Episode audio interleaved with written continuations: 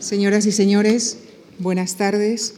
Bienvenidos a este ciclo dedicado a una expresión artística tan rica y tan intensa como es el flamenco, que desde el año 2010 ha sido incluido por la UNESCO en la lista de manifestaciones culturales que forman parte del patrimonio cultural de la humanidad.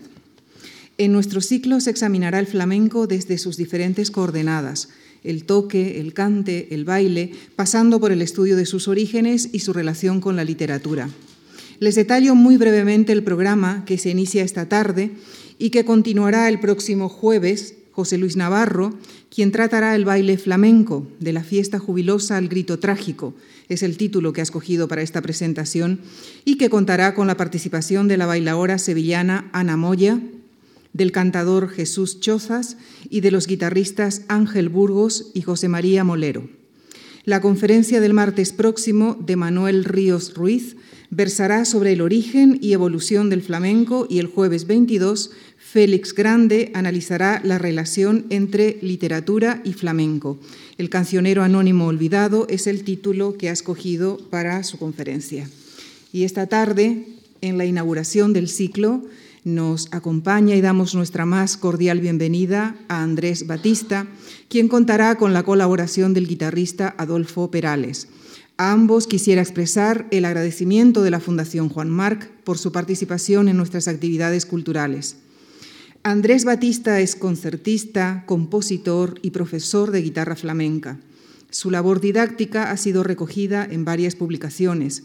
Ha impartido cursos en los conservatorios de Madrid y Sevilla, así como en países del extranjero como Suiza, Francia, Alemania o Argentina, por citar solo algunos países. Su trayectoria profesional ha merecido diversos galardones, como el Premio Nacional de Guitarra, otorgado por la Cátedra de Flamencología de Jerez. Y les dejo ya con Andrés Batista en la presentación que dedicará al toque flamenco con la colaboración del guitarrista Adolfo Perales. Muchísimas gracias. Deseo expresar mi agradecimiento a la Junta Directiva de la Fundación Juan Mar por brindarme la oportunidad por primera vez de impartir una conferencia sobre guitarra flamenca en este importante centro cultural y espero que sea del agrado de todos ustedes. Distinguido público, estimados amigos, voy a iniciar la conferencia con una breve introducción histórica sobre el origen de la guitarra. La etimología de la palabra guitarra proviene de la cítara asiria o babilónica, que en, latín se llamó cítara, y de la griega, en la cual se llamaba quitara.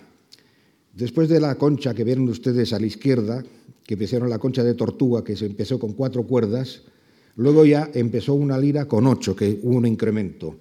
Y la quitara, que está ahí, son una lira que empezaron a ser un poquito más grande para apoyarla en el pecho. Por eso, eh, quitos, viene el nombre de guitarra, quitos, porque en el antiguo griego se llamaba pecho quitos.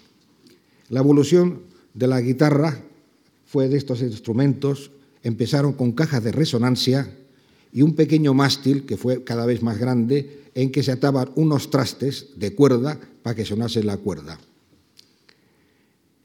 Cada nota que hacía, según el traste, daba una pulsación que podía ser más metálica o menos metálica, con más volumen o menos volumen, según la caja de resonancia, que se llama caja armónica, a lo que es la guitarra. De esa evolución de Grecia pasó a Roma, llamándose guitarra romana. Y los árabes, después de su conquista de Persia, la dieron a conocer como guitarra morisca. La introducción en España se produce por el norte con la guitarra romana, que cambia el nombre en guitarra latina, y por el sur con la guitarra morisca, la guitarra romana tenía cuatro órdenes de, cuerdas y la guitarra, la guitarra morisca tenía tres, aunque por su forma de resonancia de la caja de resonancia y el sonido más parecía un laúd. En el siglo XV, Vicente Espinel, novelista, poeta y músico e incansable viajero, a parecer se le atribuye la creación de la quinta cuerda, la más delgada de las agudas, de las triples, conocida como prima. Sin embargo, según demuestra la obra Declaración de Instrumentos de Fray Juan Bermudo, impresa en 1550, ya se conocía esta cuerda, con lo cual se deduce que la labor de Vicente Espinel no fue de creación, sino de una gran divulgación, empezándose a conocer esa cuerda, que luego se llamaba prima, en Espinela. En 1595, Carlos Amat hace un método de teoría sobre la guitarra que empezó a cambiar el nombre llamándose guitarra española de cinco cuerdas. Eso le dio una divulgación tan grande que cuando pasaron unos años la gente empezaba a conocer la guitarra española dos formas. Una, la punteada y otra, la rasgueada que fue escogida por el pueblo y, y otro la aristocracia. Vamos a ver aquí la guitarra latina y la guitarra morisca. Miguel García, siglo XVIII, ya estamos en el siglo XVIII, organista, compositor y músico, más conocido como Fray Bermudo por pertenecer a la orden religiosa, se le atribuye la creación de la sexta cuerda, la más gruesa de los graves, conocido con el nombre de bordón. Y en 1795, Antonio Ballesteros publica un tratado para guitarra de seis órdenes. En esa época ya se establece la guitarra con la cuerda sencilla. Antaño las órdenes querían decir las cuerdas afinadas a la octava. A partir de ahí empiezan a conocerse nombres de tocadores flamencos. En 1778 Vicente Jalaber de Barcelona, Félix Castilla, siglo XVIII en Valladolid, y Francisco Rodríguez Murciano, 1795 de Granada. Estos dos últimos también los nombra el crítico, compositor y musicógrafo Adolfo Salazar, comentando además que el compositor ruso Miguel Glinka, cuando visitó España, los contrató para que tocasen melodías, variaciones y ritmos que él anotaba en un cuaderno. Este cuaderno se haya expuesto en la Biblioteca Nacional de Nelingrado. A partir de ahí, todos los tocadores flamencos que empezaron primero con reuniones familiares, después en fiestas, poco a poco empezaron a, trabajar en los cafés cantantes. El incremento del bailable, de los bailes que antiguamente los cantes hacían cantes con bailables, incrementó la destreza de los guitarristas y también su apogeo. Empezaron luego los teatros, y un gran paso importante fue las grabaciones discográficas, con lo cual los guitarristas tenían que renovarse siempre en variaciones y cosas de trayecto, de ritmos, para acompañar al cante sobre todo y luego al baile. La guitarra española a partir del siglo XV. Bueno, ahí ya tenemos la guitarra que empezó a conocerse como guitarra española con cinco cuerdas, que es ya a la que tocaba el Vicente, el Vicente Espinel y originó el cambio. y ahora pasamos a la guitarra de Bermudo, que tenía cinco cuerdas, la otra de siete de Maresma, y a la guitarra actual. Las principales maderas que se han utilizado, aunque ha habido una gran diversidad de maderas para construir la guitarra, ha sido el arce, el ébano, el ciprés y el palo santo. Y en la cuestión de tamaños, ha variado según el tiempo, como ustedes pueden ver que había guitarras de cadete, guitarras de señorita, guitarras de aquí, guitarras que le llamaban guitarrillos, algunos que la confundían con la vihuela. Ha habido diferentes tamaños. Vamos a las posturas. Los guitarristas flamencos han adoptado diferentes posturas al colocar la guitarra, aparte de las diferencias anatómicas de cada persona, largo de brazos, manos más gordas, menos desgordas, dedos más largos, por la conveniencia del peso y el tamaño de la guitarra, como hemos dicho que ha habido en el transcurso del tiempo diversidad. Pero también por una cosa muy especial, y es que cuando se formaban los cuadros flamencos, si ustedes han visto alguno, se forman con tipo de herradura, con lo cual el guitarrista siempre está en el centro, por lo común el cantador a la derecha, y a la izquierda queda el bailador, la bailadora o el palmero. Entonces, la cabeza de la guitarra, para que no tape la, la cara del que va a bailar, se ponía o muy alta o muy baja. En los primeros años, todas las guitarras flamencas usaban clavijas de madera. las cuales eran muy fáciles pegándoles un golpe de desafinar. Por eso tenían especial cuidado en poner la guitarra. Y ahí vamos viendo, por ejemplo, las diferentes posturas. ¿eh? Por ejemplo, en aquí, cómo está la guitarra completamente alta para no tapar la cara. Aquí es un poquito más baja, apoyado con la guitarra. Ahora que se hace aquí, esta otra posición, esta otra posición y esta otra posición.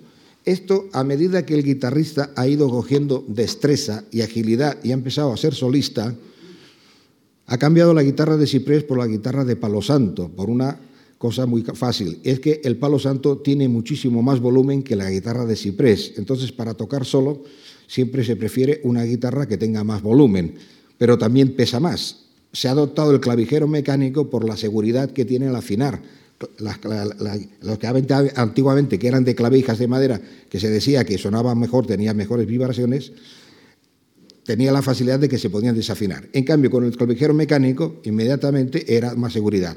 Pero también necesitamos apoyarlo, como está aquí, de esta forma.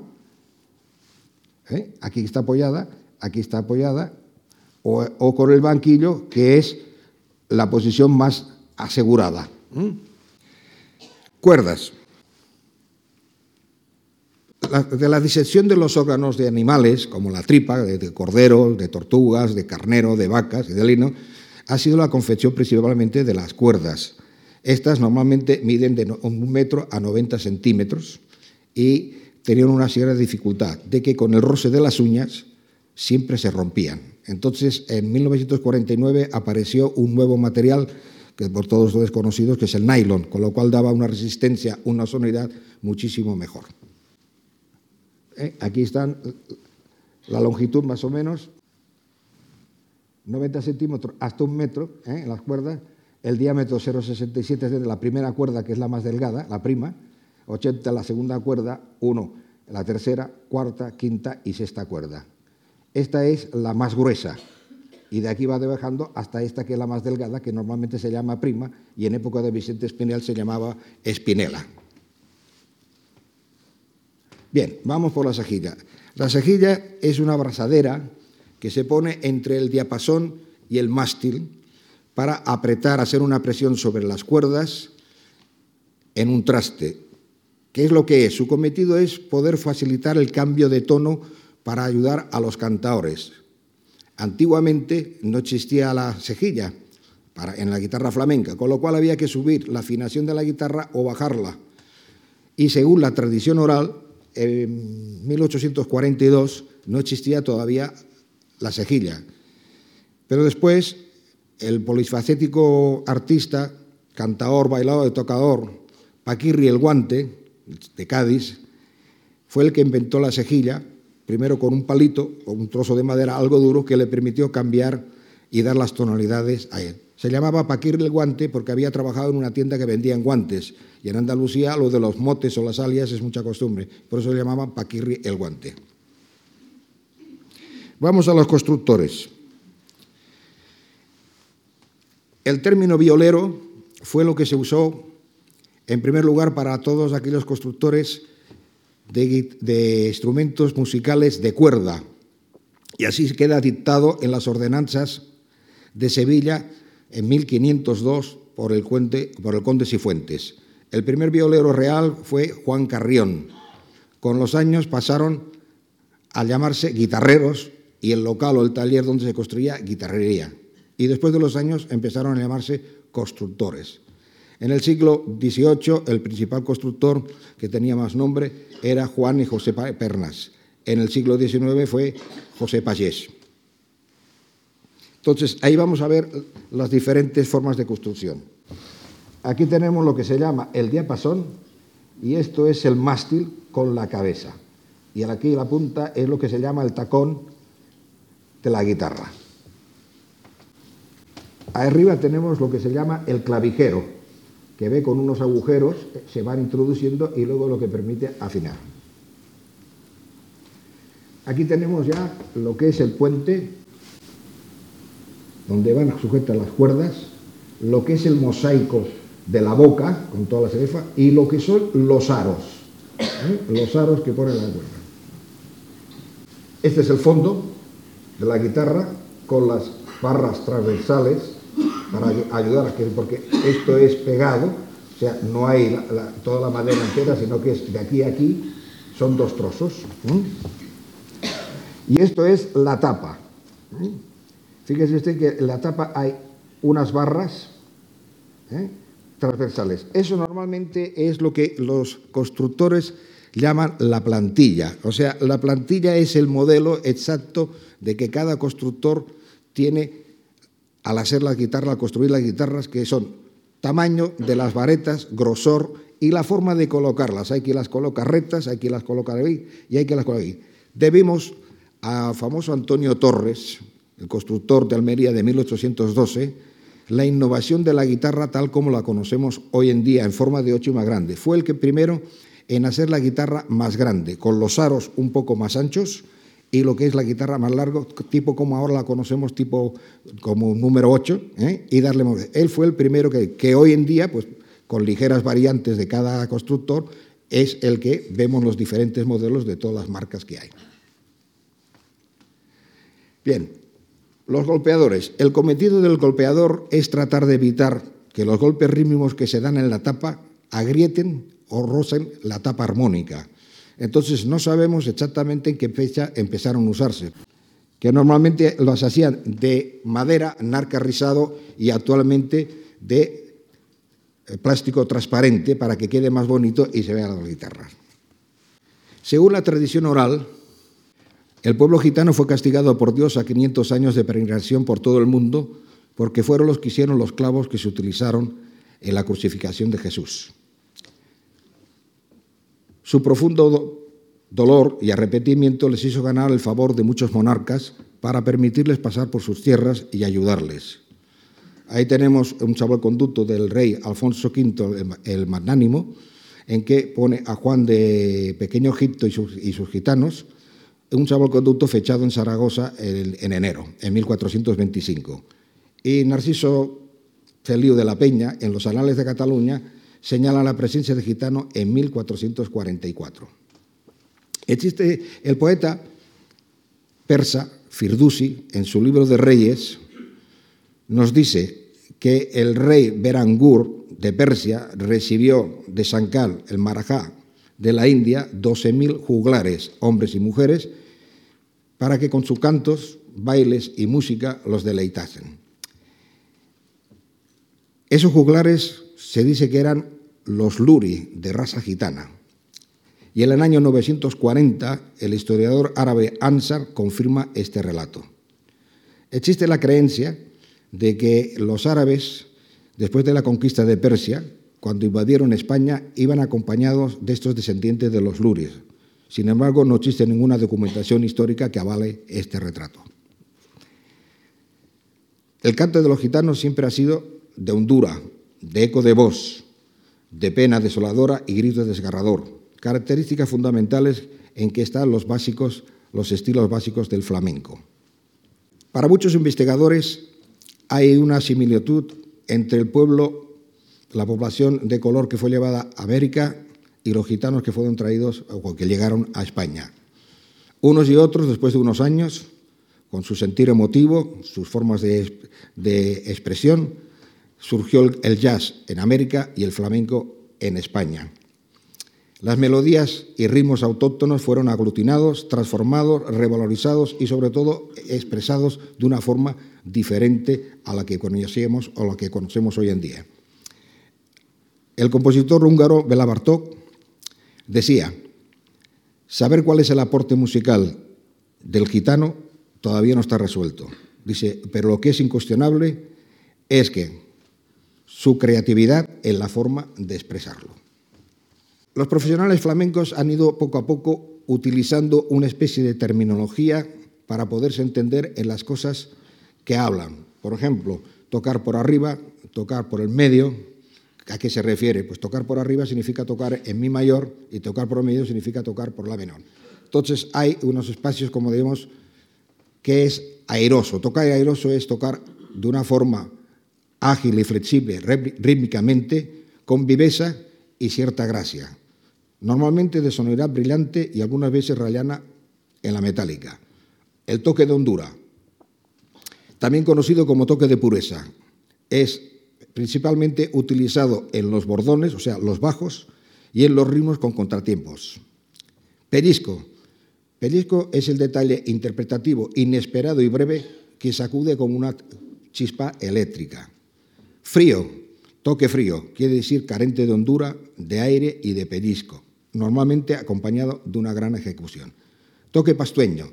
El toque pastueño es el toque reposado, tranquilo, con cierta dulzura.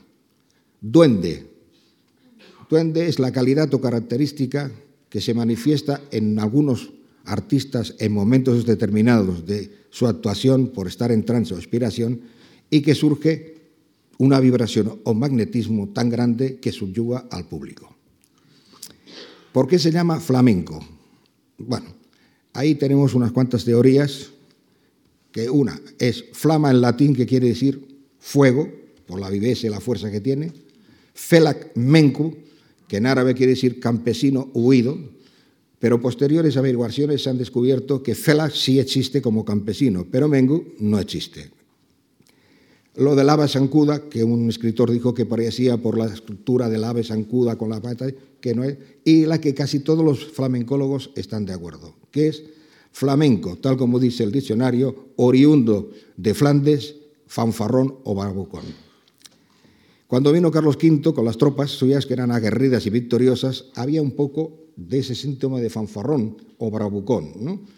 Ellos tenían sus capilas que cantaban y encontrándose en el coro de Medinaceli de Aragón unas partituras en que ponía flamenco primero y flamenco segundo destinado a las voces. Como los gitanos después de los primeros años que fueron recibidos muy bien, desde los reyes católicos con Cardenal Cisneros, empezaron a ser perseguidos, se les cortaba las orejas, se les metía en galeras, se les pegaba grandes palizas, empezaron a utilizar el nombre de flamenco para pasar un poco más desapercibidos. Hasta el reinado de Carlos III no se hizo una pragmática en que decía en que todo, gitano que estuviese en una población trabajando y empadronado tenía los mismos derechos que cualquier súbdito. A partir de ahí, que fue sobre el siglo XVIII, mitad del siglo XVIII, empiezan a conocerse nombres como Tía de la Juliana, José Cantoral, que en el padrón puso Cantaor, entonces era aguacero, y ahí empezaron a conocerse pequeños cantes ya de reuniones y que fueron saliendo. Esteban Escaldarón, que es un folclorista que escribió el libro Escenas Andaluza, pone en el libro Baile de Triana, en la cual nombra al planeta, a María de las Nieves, al Fillo, la Perla y el Jerezano. Entonces describe muy minuciosamente cómo iba vestido y que me cantaron la caña, que según él viene de la gania en árabe, que quiere decir canto, cosa que muchos investigadores lo tienen en duda de que venga de, Arabia. Mucha gente se cree que la cosa del flamenco viene de los árabes por los cuartos de tono y los semitonos, pero no se dan cuenta que los cuartos de tono y semitonos todos los pueblos orientales lo tienen. La India, Japón, China, todos estos pueblos lo tienen. Bien, entonces este hombre describe cómo cantó este hombre a la caña y luego cómo hizo un romance llamado de Conde Sol. En páginas antes, después habla de la Asamblea General. Ya ahí hay algo que nos han llamado siempre la atención a todos los que tratamos de adentrarnos un poco en la historia del flamenco. Y dice que generalmente en las reuniones de los gitanos siempre hay una introducción y un final a coro con la letra siguiente. La capa de los estudiantes parece un jardín de flores, llena de remiendo de todos los colores. Bien, cante a coro en el flamenco hasta ahora no sabemos de qué haya existido. Puede haber, pero nosotros no tenemos referencia. Y luego la letra como del verso, como ustedes comprenderán, se aparta por completo un poco de la temática del flamenco, ya que en el flamenco normalmente las letras están hechas por los propios artistas en general y siempre son como una pequeña sentencia de algo cotidiano, sea los celos, sea la muerte, sea el hambre. Por ejemplo, hay un fandango que dice, cuando la vi de llorar, creí volverme el ojo, cuando la vi de llorar. Pero cuando supe que lloraba por otro, entonces fui yo el que empecé a llorar. Entonces, hay algo que uno tiene ahí que ve la cosa así. Sobre esto, de las, cuestiones de... Hay mucha cosa que viene siempre por tradición oral, porque mm, dentro que Quevedo y Cervantes y muchos escritores como, que han pasado por España han escrito sobre flamenco, siempre ponían que hacían los cantes y los bailes de los gitanos, pero nunca especificaban qué, pues si, si bailaba la olé, bailaba la curra, bailaba la zarabanda, pero exactamente no han sido tratados por gente un poco que conozcan estas cosas, sino de refilón. ¿no? Entonces, basándome en esto, quiero aclararles que dentro de la tradición oral, que no dudo que muchísima gente ha tratado de hacerlo lo mejor posible y con la mejor fiabilidad, puede haber siempre una pequeña intención de interés, de paisanaje o de, ayudar a alguien más que al otro. Entonces hay una anécdota que es, que es real, que es, estábamos en Barcelona con unos amigos en una tertulia y llegaron unos aficionados flamencos franceses. Entonces empezaron a decir, eso era el año 64-65, que había surgido un guitarrista extraordinario que se llamaba Manitas de Plata, que era un fenómeno que tocaba diferente a todo el mundo, como una gran fuerza, pero que tenía muy pocas luces. Entonces, claro, nos llamó un poco la atención que lo de pocas luces que quería decir. Dice, pocas luces de que no es muy inteligente. Dice, fíjate, ahora lo vas a ver. Dice, le hicieron una entrevista en televisión. Entonces le pregunta el presentador, dice, entre un Rolls Royce y un burro, ¿con qué se queda usted? Y Manitas dice, yo con el burro. Entonces el otro dice, ¿por qué se queda usted con el burro? Dice, hombre, pues con el burro tengo tiempo de hablar, de ver los paisajes, de ver, ver los edificios, ver el campo. En cambio, dice, con el Rolls Royce voy encerrado, no veo nada y si no tengo tiempo de hablar con nadie. Bueno, seguimos. Y dice, ¿qué personaje histórico le gustaría a usted ser? Dice, esa dice, Napoleón. Entonces el hombre dice, ¿y por qué le gustaría ser Napoleón? Y entonces, por lo visto, ahí se quedó un poco entrascado y no sabía por dónde salir. Y entonces, desde lejos, el manager le hacía así. Porque él quería decir por lo inteligente. Por la... Y dice, ah, sí, ya lo sé. Dice, porque estaba loco y tenía mucha cabeza.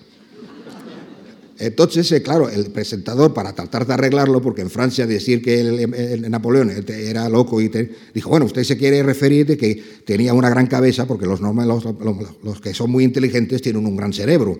Y luego, lógicamente, que todos los genios pues tienen como una cierta locura. Dice, bueno, vamos a ver.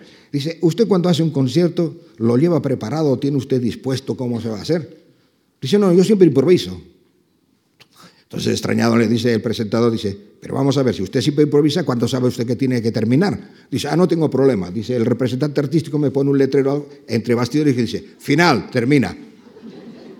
Bien, entonces esta a mí me llamó mucho la atención porque dije, drama, es una cosa que no, de momento no se puede comprobar, pero me parecía un poco exagerado lo de pocas luces y las contestaciones estas.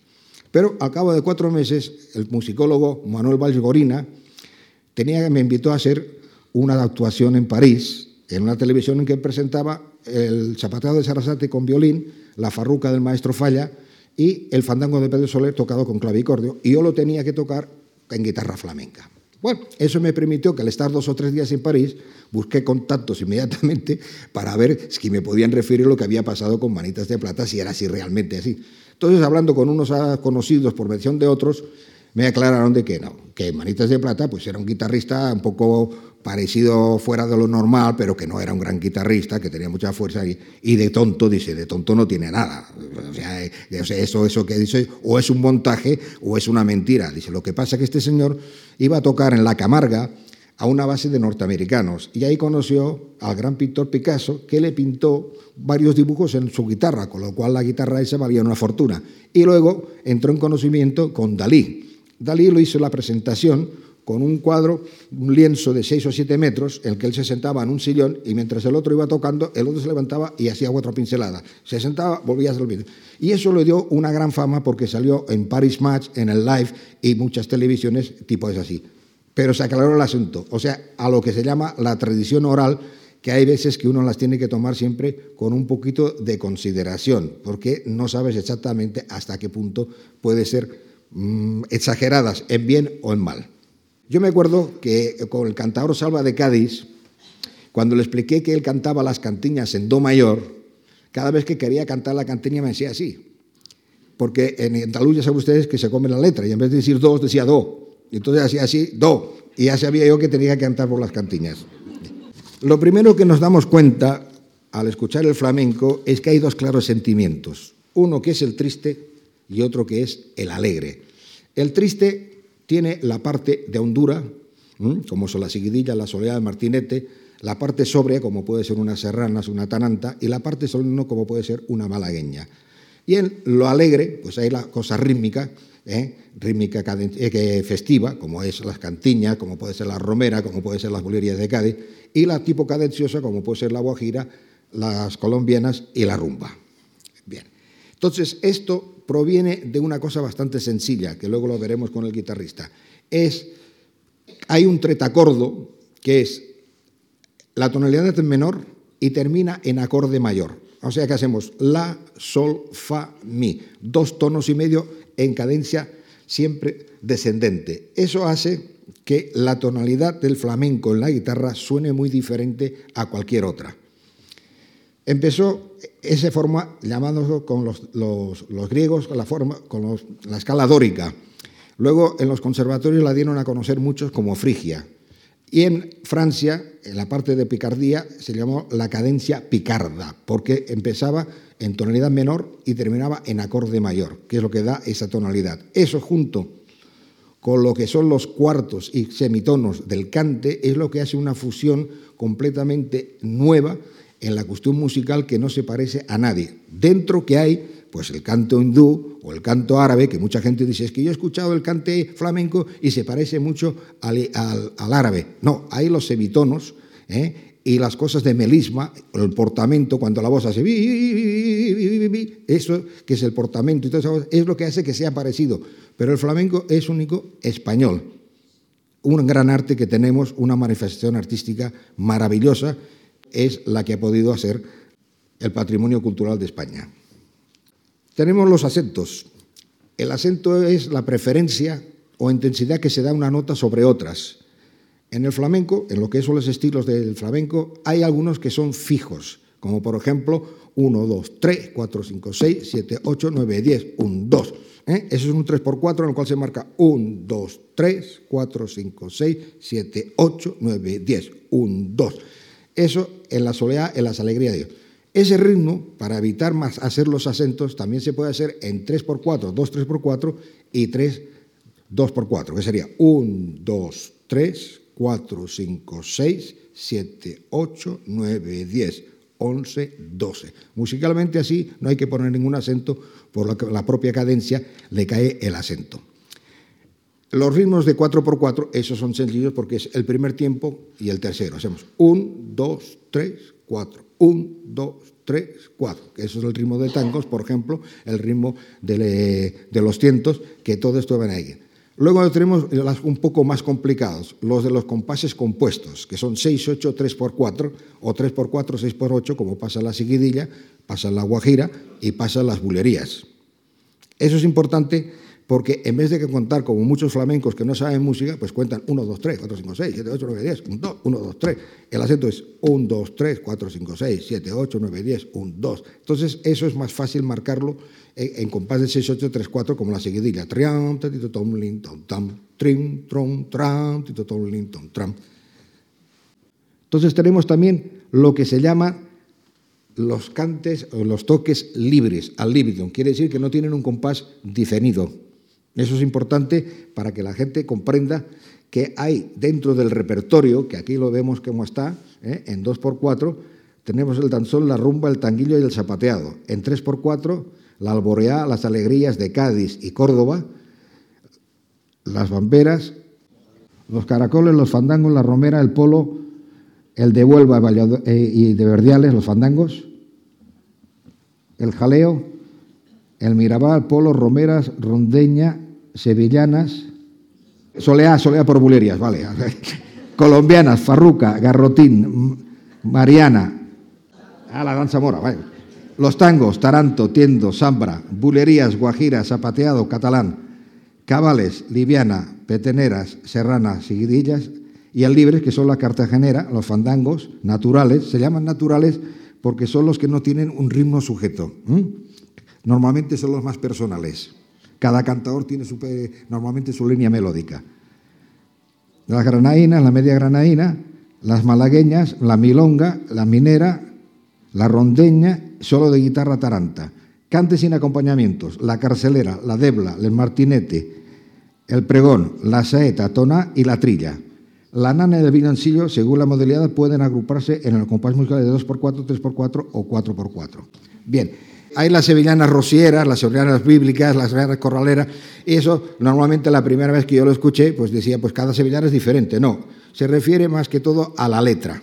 Las bíblicas hablan pues normalmente pues de cosas de la Biblia, las corraleras hablan del corral, de los caballos, de las vacas de aquí, y las rosilieras pues sobre la Virgen del Rocío en el camino, en la fiesta de aquí. ¿eh? Luego hay las que se tocan a palo seco con el tambor, que, es, que es una cosa muy típica. Antiguamente eso eran las seguidillas sevillanas, o sea, porque la letra seguidilla y se llamaban seguidillas. Con los años se suprimió las seguidillas y se quedó en sevillana, pero eran seguidillas escuelas. En la guitarra flamenca, la escuela es el modelo o el estilo que especifica una especie, digamos, de características que la difieren de las demás por la época, por la región o por la forma de interpretarlas. En la guitarra flamenca hay tres escuelas que son importantes, la andaluza, la castellana y la catalana levantina.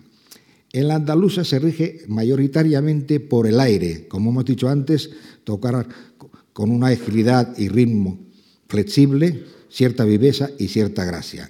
En ese aire tenemos desde eh, Javier Molina, Manolo de Huelva, Niño Ricardo, Esteban de Sanlúcar, Manolo Sanlúcar y Paco de Lucía. En la de más hondura, pero también menos ejecución, pues desde eh, Melchor de Marchena, Diego del Gastor, Juan, Manuel y el hijo Moraito, los moraos, los habichuelas, Juan, Pepe, Luis, Carlo, eh, Juan Marote y Paco del Gastor. En eso podríamos decir que estos son un poco más ahí. En la castellana es la que tiene un poco de más hondura y más riqueza ya a nivel solista. Empezamos ya pues, con don Ramón Montoya, que fue el primero que incorporó los arpegios dobles, el trémolo de cinco notas, los armónicos y creó los toques de rondeña y de mineras. Después de él tenemos Luis Lance, Sabicas, Pepe Motos, Sabristiano Ballesteros y podemos incluir ahí también a Víctor Monge Serranito. En la catalana levantina, Honduras, ya una gran característica de conocimiento musical y técnico solista, con alardes de pellizco, Miguel Borrul padre fue el que incorporó la alzapúa, el primero, Miguel Borrul hijo, tenemos José Sirera, tenemos Mario Escudero, los hermanos Fenallosa, más conocidos por Chufa porque eran de Valencia, y al joven guitarrista actual con 23 años, que es un fenómeno, Javier Conde. Entonces, ahora vamos a ver un poco las fotos de estas grandes eminencias. Aquí tenemos Ramón Montoya, Miguel Borrull y Niño Ricardo, importantes guitarristas de los siglos XIX y XX. Bien, Sabicas de Pamplona, Esteban de Sanlúcar y Mario Escudero. Sabicas de Pamplona, Esteban de Sanlúcar era de Sanlúcar de Cádiz y Mario Escudero de Alicante. Víctor Monja Serranito de Madrid, Manolo Sanlúcar de Sanlúcar y Paco de Lucía de Algeciras. Digamos que estos son los grandes guitarristas que han apoyado, han ayudado y han servido para crear las escuelas diferentes, andaluza, más hondura y más de concierto, a lo que hoy se encuentra la guitarra flamenca de concierto. Somos solistas y para acompañar el cante. Gracias a todos ellos se han podido acompañar a grandes cantadores, se han podido hacer muchísimas cosas. Yo me acuerdo que cuando debuté como guitarrista tenía 18 años, fue en el año 55, por lo cual ya pueden sacar la edad que tengo, que los guitarristas en aquel momento más conocidos eran Niño Ricardo y Melchor de Marchena. Niño Ricardo tocaba, entonces acompañaba siempre pues, a Canalejas de Puerto Real, Juanito Barea, eh, Juanito Valderrama y y Melchor de Marchena acompañaba a Caracol, Antonio Mairena, Nina de los Peines. O sea, unos cogían un poco más, digamos, a los andaluces y otros más a los gitanos. En el año 59 se presentó el primer disco del maestro Sabicas, que se titula El flamenco puro. Todos los guitarristas en aquella época nos quedábamos atónitos de esa nitidez de las notas, esa sonoridad, esa grandiosidad de potencia, pero al mismo tiempo cómo interpretaba y la cantidad de solos de guitarra que nos proporcionó un repertorio que en aquella época no existía, ya que el que hizo Ramón Montoya, que grabó en el año 1936 en París, se perdió o no lo volvieron a editar, pero no lo conocíamos ninguno. Habíamos escuchado a Ramón Montoya acompañando a gente, pero nunca como solistas. Cuando estuve en Japón tuve la suerte de que un crítico musical me lo regaló y pude escuchar ya que Ramón Montoya era un prodigio de adelanto y de vanguardia en la cuestión solista. Pero después el maestro Sabicas ha sido el que nos ha facilitado a toda la generación nuestra, desde Paco de Lucía, Mario Escudero, un avance guitarrística de repertorio y solista de técnica como no ha habido ninguno más. Ahora con la colaboración de el guitarrista Adolfo Perales, que ha sido invitado en Casa Simarro en Cuenca, en el Teatro Bellas Artes de Madrid, en el Teatro Cervantes de, Valladolid, en la Casa Pilatos de, de Sevilla, que ha acompañado al grupo Contrastes, al Ballet Sambra, a la bailadora Pepa Gomendio en sus recitales y a los cantadores Juan Cantero, Enrique Sordera, el hijo de Sordera, el famoso Sordera, y José el Caobo, que por mediación de él vamos a ver una serie de ejemplos prácticos de lo que hemos estado hablando para que todos ustedes, el que no toca la guitarra o no la conozca, pues que le pueda servir un poco de ejemplo práctico. Entonces, para todos ustedes, pido para Adolfo Perales un pequeño aplauso para recibirlo con calor.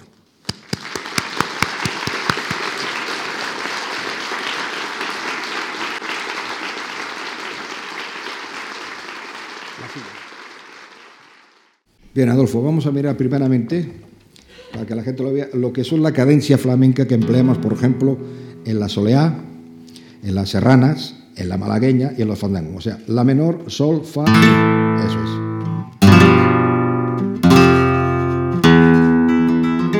Bien, ahora vamos a mirar la cadencia flamenca en, las seguidillas, o sea, re, do, si bemol, la.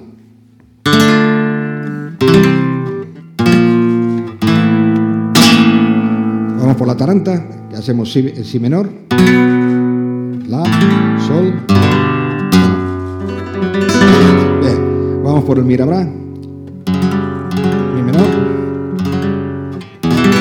re séptima, do, si. Bien. Ahora vamos por los tonos mayores, que eso ya eso normalmente es muchísimo más fácil. Por ejemplo, eh, lo del zapateado, do, fa. por las colombianas, que es en la mayor.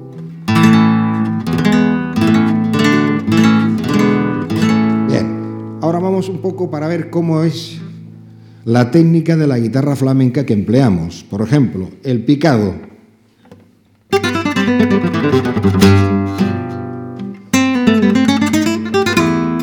Se llama picado porque en música toda nota que lleva un puntito encima se le se tiene que destacar. Entonces, como generalmente en la guitarra flamenca todas las notas que hacemos ahí siempre van descatados, terminó por decirse picado, picado, picado, y a estas formas de escala ahí se le llama picado.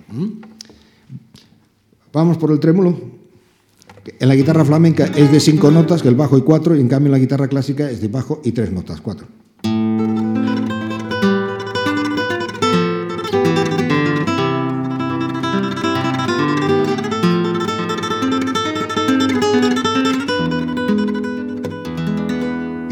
Tenemos la cuestión del pulgar. En el, flamenco se apoya el pulgar mucho.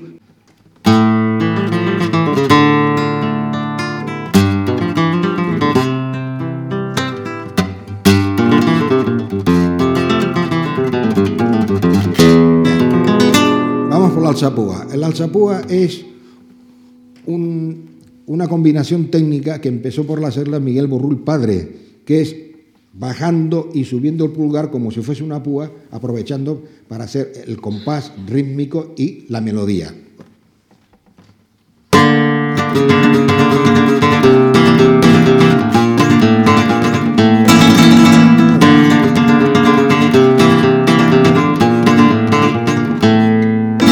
Bien, vamos ahora por las combinaciones de rasgueos que tenemos, el rasgueo de un dedo, el de dos, el de 3, el de 4 y el de 5.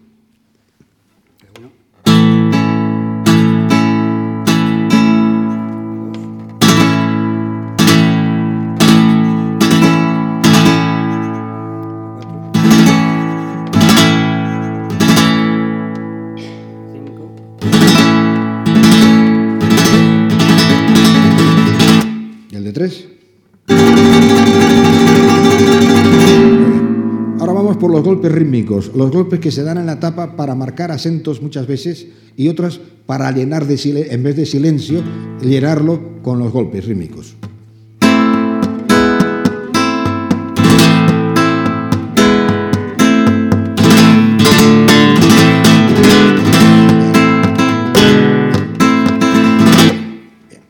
Bueno, entonces vamos a entrar directamente en los estilos, que eso es lo que interesa. Vamos a empezar con los tientos. Los tientos, como la gente muchas veces conoce, es, viene de tentare, o sea, de tratar de tentar, ¿no? En italiano, tentar. Eso antiguamente en la música clásica se hacía siempre la primera pieza en un concierto, porque era para escuchar la, la música como se oía en la sala que antes estaba vacía al estar llena, y luego también porque el, profesional que da el concierto en la primera pieza siempre estaba como un poco tenso, ¿no? Entonces era para romper el hielo. En cambio, en el flamenco, el tiento, según dice la tradición oral, es que los carreros, en lo que es el eje de las dos ruedas, había una especie de capazo de mimbre ¿eh? o de estela que ponían ahí pues el perro, la comida, los utensilios de labranza. Entonces este capazo, a medida que se movía, hacía ñic, ñac, ñic, ñac, ñic, ñac. Y ese ritmo de ñic, es el que el cantaor empezaba, vamos, el cantaor o la gente del campo, empezaba a canturñar un poco pues, los tientos al Señor del gran poder. Entonces vamos a escuchar un poco para que vean ustedes cómo es el ñic.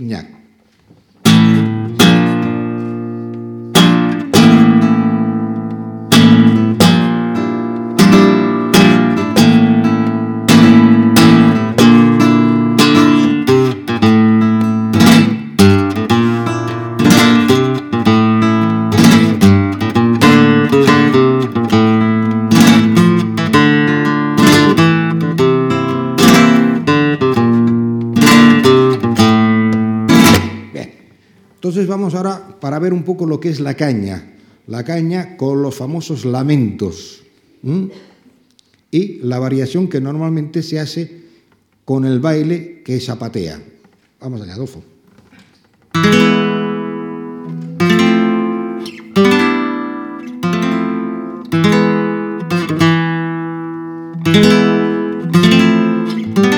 Ahí donde el cantor dice los hay.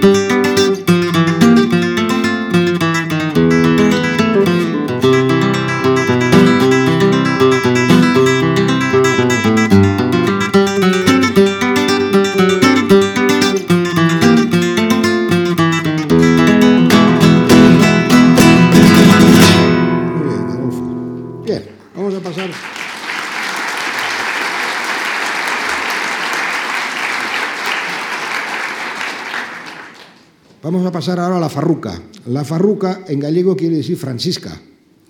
Y don Ramón Montoya y el faico, el primer bailador faico, porque hay dos faicos, el primero, fueron a trabajar una temporada en Galicia. Y entonces empezaron a escuchar un poco los ritmos de ahí, la alborada, la, la muñeira, esto. Y entonces don Ramón le propuso a Faico hacer eso en ritmo, en el ritmo de tangos, pero en tonalidad menor. Entonces vamos a verlo ahora, lo que es el ritmo básico, lo que es el cierre, que se llama el cierre para poder llamar, lo que es el desplante y lo que es la las posturas y luego lo que es la variación de ida. Por espacio lo vamos haciendo. Ah.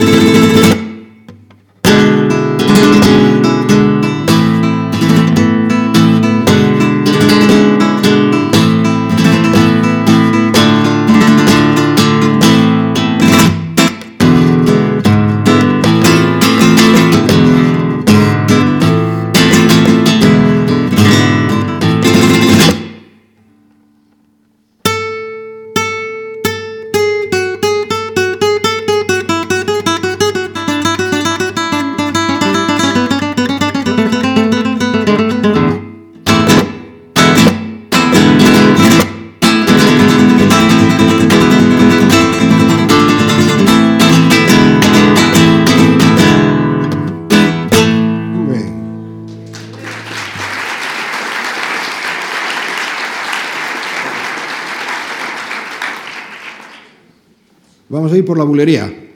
La bulería, según los investigadores, dicen que proviene de bullicio, bullicio, ¿no? Otros dicen que pone la preferencia en burlería, algo que burla. Y según los gitanos, dice que es bulo, que viene de bulo, de mentira. Bueno, el caso no se han puesto de acuerdo de dónde proviene finalmente, pero sí hay algo que es importante, que son el único cante que aglutina los demás cantes y siempre puede tener un principio de quejido muy bueno y flamenco. Entonces tenemos tres clases de bulerías. La bulería golpe, que fue la primera, que la vamos a ver ahora. La segunda, que es la bulería de Cádiz, la más alegre y festiva. Y la bulería flamenca, que es la de más sentimiento flamenco.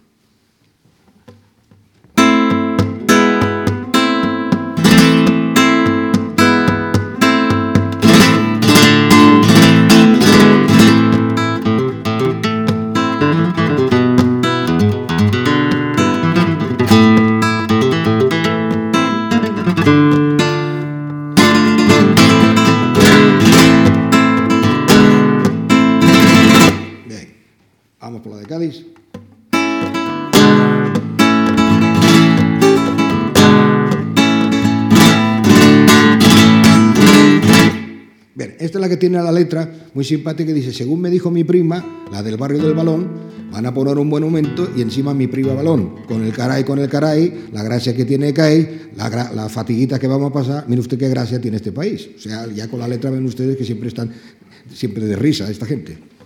Vámonos con la flamenca.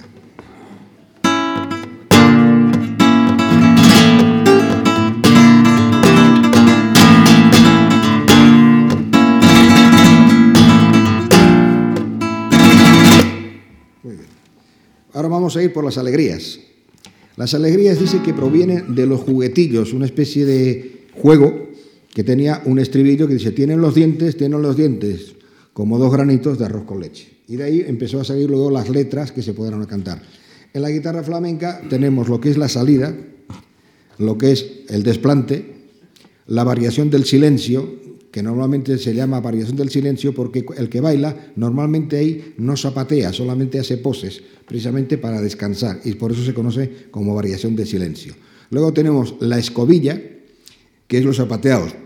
¿Por qué el nombre de escobilla? Según dice la historia, la tradición oral como de costumbre, es que el que primero que bailó hizo esto. Y entonces otro y entonces otro que estaba al lado dice, dice, oye, pero estás haciendo una escoba. Y entonces el paso de la escoba se convirtió en escobilla. Luego hay el paseillo, las castellanas y el final, que es contundente. Entonces vamos a ver un poco las alegrías en los pasos esos que acabamos de decir.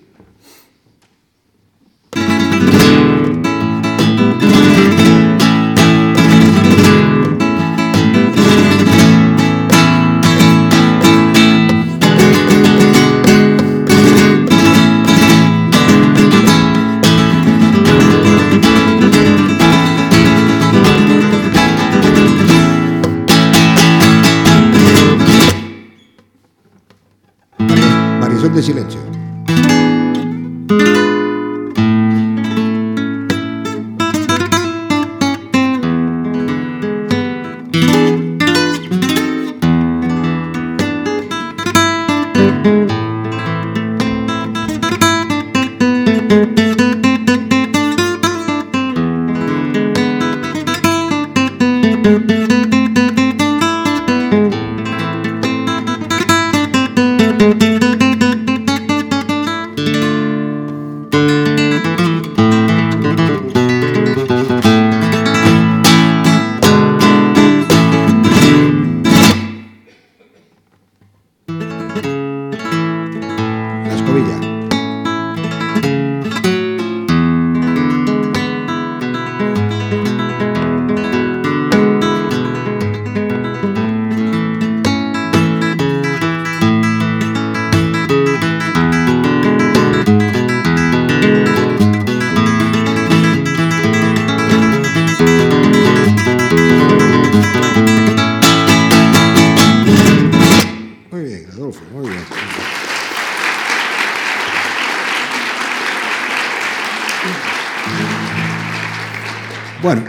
Seguidamente va a tocar tarantas y unas colombianas. La taranta es de los estilos que pertenece a lo que se llaman de Levante. De Levante coge desde toda Valencia, parte de Murcia y parte de Almería. Las tarantas, según la tradición, dice que eran las esposas de una familia de gitanos mineros que le llamaban los tarantos, y entonces a las mujeres le llamaban las tarantas. Es tradición oral, no sabemos si es verdad o es una cosa simpática de ahí. Pero sí se ve la profundidad, refleja un poco la profundidad del cante y del toque de las minas, que es la taranta, toque libre. Y la colombiana son de los estilos que se llama dida y vuelta, o sea, de los que nos dicen que los conquistadores fueron a América y llevaron algo la frescura del Caribe con un poco ya del ritmo categórico y algo airoso del flamenco. Con todos ustedes, Adolfo Perales, Tarantas y Colombianas.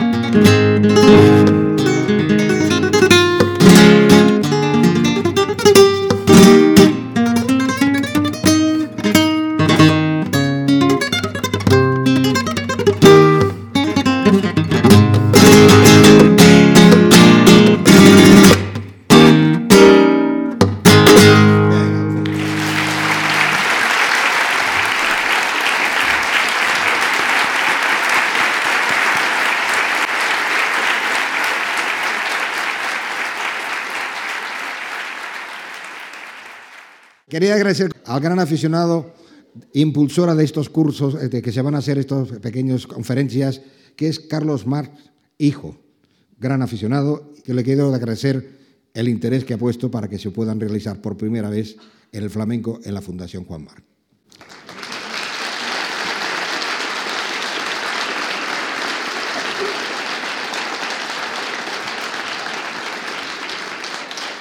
Es mi sincero deseo que esta conferencia haya sido del agrado de todos ustedes y que la información proporcionada les haya sido grata y que les pueda servir a partir de ahora, el que conozca ya flamenco no hay ningún problema, pero el que no lo conozca, que a partir de ahora pueda ser un buen aficionado a lo que es la guitarra flamenca, que es el patrimonio español de los más grandes que tenemos. El nombre mío y el de Alfa Penales. Eh, eh, eh, gracias por su asistencia. Hasta luego.